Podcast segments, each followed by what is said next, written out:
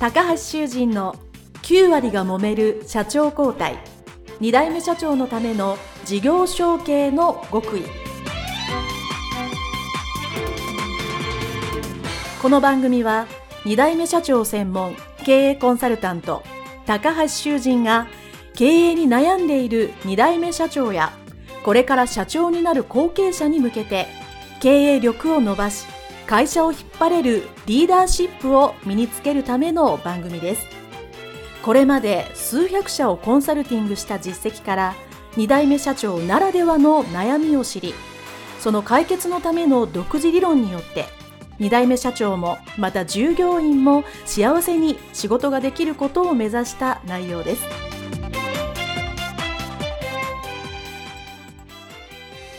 皆さんこんにちは。次世代経営協会理事長高橋修人です。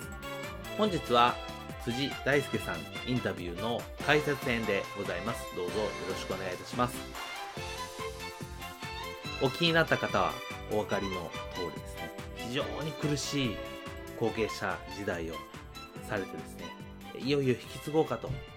思ったんですけども最終的には経営者義理のお父様の社長やられてた会社は生産すると。いうことになってしまってですね。まあその経緯もよくお話しいただけたなと思う内容でございますので、ぜひね、お聞きいただければと思います。このポッドキャストでもですね、最終的に会社を生産したという後継者、後継社長の方はね、何名かいらっしゃいますが、まあその中でもやっぱりですね、本当に準備もしていろいろしてたんだけど結局できなかったという意味では本当に悔しいというか残念な思いが辻さんの中にはあるなというふうに私も感じました。そのインタビューの中で特に重要なポイントというのをですね、3つお話ししたいと思います。1つ目はですね、このお金の話というのは辻さんの中でたくさん出てきたんですけども、その中で会社の資金繰りをより良くしたいとか、会社のお金についての発想は大切だということです。それをちゃんと知っておく。基本的な知識も知っておくし、じゃあお金がどういうふうに回ってどういうふうに残すのか。これは収益、利益っていう構造もあるし、資金繰りというのもあるし、当然借り入れですね、返済、まあ、そういろいろありますよね。それをすべてやっぱりちゃんと知識として知っておかないといけない。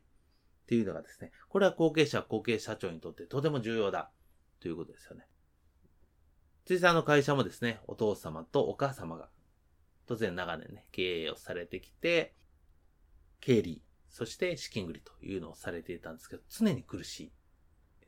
常に苦しいのはですね、当然これは財務とか資金繰りっていうのはですね、まあ半分知識です。そして知識っていうのは単に数字的な知識じゃなくて、どうやったら資金繰りが良くなるかっていうための活動を知ってるかっていう知識ですね。そして、それを知った上で実践する。この実践があるわけです。で、それをちゃんと分かってなくて、えいやーでやるとですね、大変苦しくなります。一般的に、そういう資金繰りが、まあ大変な会社ね、自転車創業だとかですね、どんぶり勘定だというようなね、ざくっとした表現で言われますけども、それは当然良くないってね、皆さんご存知だと思うんですけど、じゃあそれはどうしたらいいかというと、やっぱ知識と、やっぱり実行で、そしてちゃんとその前に計画ですね。辻さんの場合は本当、収益が苦しいというところを直したり、資金繰りが苦しいのは借りて返す、借りて返すというのを繰り返したんで、じゃあそもそも何なんだですね。やはりあの、昔の買った倉庫の返済が重かった。じゃあそれを軽くするにはどうしたらいいか。軽くした後に売って返済して、じゃあ会社の収益、もしくは資金繰りはどうなるか。これをちゃんと計算した。ということです。で、これを、辻さんは経営者ではないです。後継者時代にやっていた。ね。あんまり見せてくれなかったけどというふうにおっしゃってましたが、決算書を見てですね、あまあ、いけるとか大変とかですね。そういうのをしっかり考えられていた。ですね。このお金の問題っていうのは絶対避けては通れませんので、そこをですね、やっぱ自分がやるとなったら、時間をかけて、まあ、時間をくれて調べさせてくれというふうにやったわけですね。なので、そういう視点っていうのは後継者、これから引き継ぐ前の方はですね、ぜひ必要なので、そこはですね、このインタビューから学んでいただきたい内容かと思います。っていうのが一つ。二つ目はですね、ずっと苦しい時期がなかったというか、苦しい時期だらけだったとついさん思うんですけども、まあ、今、思い返せばっていうことではあるんですけども、その当時、まあ、仙台というかその社長はこういう気持ちだったんだろうな、というふうにですね、落ち着いて考えて、そして相手の気持ちを押し量ろうとするこう人間性、まあ人柄とかあり方とか言われるんですけど、やっぱり後継者、後継社長の方は、そういう人間性とかあり方が非常に重要だなと改めて思いました。インタビューの中でもあったと思うように、喧嘩してですね、売り言葉に買い言葉で何回も言ってやろうと思った。けど喧嘩したらダメだと思ってですね、我慢したり。まあ、ちょっと言い返したけどこれ以上言ったらあかんとかですね、え考えたり。まあ、そういう後継者、後継社長の方多いですね。私もそういう時期ありましたからわかりますけど、ぐっと我慢するということがあったと。でも、その時はしょうがない。ですね。その時はしょうがないけど、少し経った時に、逆に自分が少し、その気持ちに、経営者の気持ちとか状況に近づいた時に、あ、あの当時はこういう考え、こういう気持ちだったんだというのがですね、後からわかるというのはよくありますよね。これは経営者、後継者の関係性だけではなく、やっぱり、まあ親子でもそうですし、先輩後輩でも、えー、友達でも上司部下でもいいですけど、自分がその経験が浅い方の立場であればですね、経験をした後、あ、こういう気持ちだったんじゃないのかと押し量れることですね。直接聞いてはないけどというふうにおっしゃってましたけど、その押し上がれる気持ち。これが重要なんですよね。私もですね、後継者、後継社長、たくさんお知り合いの方がいてですね、そういうこう、ちょっと喧嘩したりですね、このポッドキャストのインタビューの方は皆さんそうですけど、あの、大喧嘩するぐらい社内で、喧嘩するぐらいの人でも、少しやっぱり自分会社に引き継いだり、少し時間が経った時にこうなんじゃないか、父はこうだったんだ、こういう風にしてたんだ。ですね。辻さんの場合であったら、真面目にお仕事されてきたんだ。長いこと。だから、周りも助けてくれたし、厳しい状況の中でも続けてこれたんだなっていうの後から分かった。そういうところがですね、やっぱ重要だと思うんですね。やっぱりもう、喧嘩することもありますが、それで全てが終わりではなく、その後やっぱりもう一度修復できたり考えたり、後でやっぱりそうだったんだ、思い返すことができるというのがですね、これはあの、ある意味親族系の強みだと私は思います。喧嘩してる時期もあるけど、そこを少し通り過ぎて、お互いが分かり合えば、新社長と新会長という立場でものすごくうまくいっている。そして会社を伸ばしている。中小企業もたくさんあります。なので、そういうことを踏まえての、じゃあ事業承継の、特に親族承継の良さであり、強みであり、これ日本のいいとこだと思いますね。そして、その中で、やっぱり、辻さんがおっしゃったのは、自分も含めてだと思いますけど、真面目に、ね、真摯仕事を向き合って、嘘はつかずに、まあ、自分は騙されたとおっしゃってましたけど、でも、一生懸命ね、されたということは、やっぱ幸せに生きてる。で、そういう方の、そういう経営者のがやっぱり長く続いているっていうことですよね。ポロッとおっしゃってましたけど、まあ、嘘ついたり、騙したり、ごまかしたりする、そういう経営者は長く続いてないなっていうのはですね、これは本当に私もそう思いますし、事業承継で長くかかってる企業さんの経営者さんはみんなそうですね。はい。なので、そういう人としての人間性とかあり方っていうのをですね、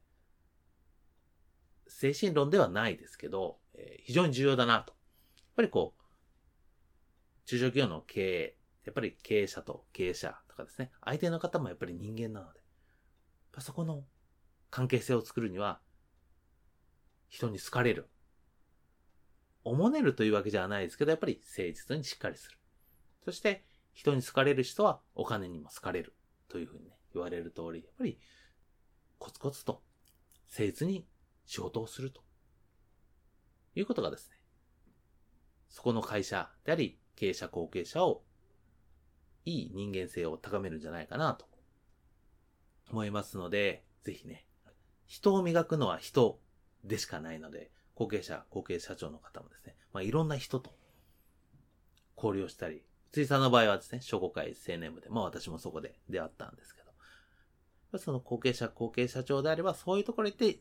自分を磨くというのはとても大切だと思います。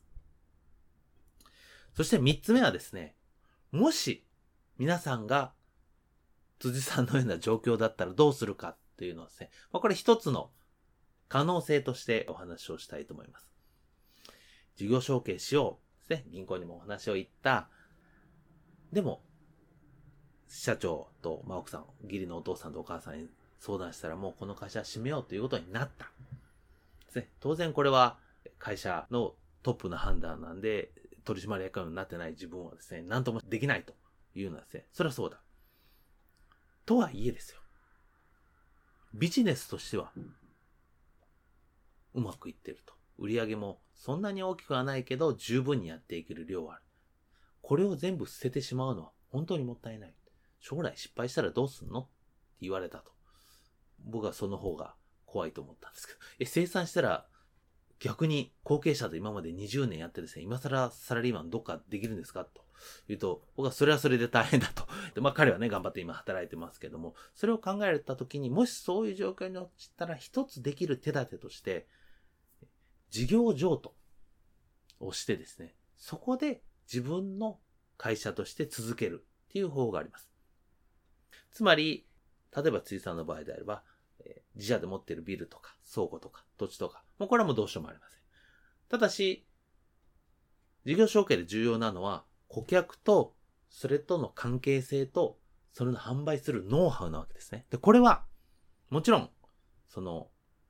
先代の社長、義理のお父さんがうんって言ったらなんですけども、じゃあ、もう生産するんだったら、新しく自分が会社を作る。そっちに全部引き継がしてくれと。これは可能ですね。で、実際、要は顧客と、まあ、取引先と、それだけ引き継ぐだけですね。で、生産してもやめちゃうんだったらそれを引き継がしてくださいというだけなので、これはですね、一つ可能だったんじゃないかな、と思います。まあ、もちろんそこでですね、まあいろんなお話があったかもしれませんけども、実際ちゃんとやればですね、まあ様々な法律的な課題もありますし、実際のやりようもね、あるとは思うんですけども、えもし皆さんがそういう形であれば、それは可能じゃないかな。というのがですね、これ事業譲渡。もしくは、え、新会社を作って事業譲渡なので、法律的にはですね、第二会社方式というような言い方をしばしばされますけども、元の会社を潰して、え事業だけは新しい会社に移すということは可能だということも、これも事業承継の一つの形ですので、皆さんも少し頭の片隅に覚えていただければ良いかなと思います。はい。それでは今回はですね、辻大輔さんのインタビュー解説編でございました。どうもありがとうございました。また次のプログラムでお見にかかりたいと思います。失礼いたします。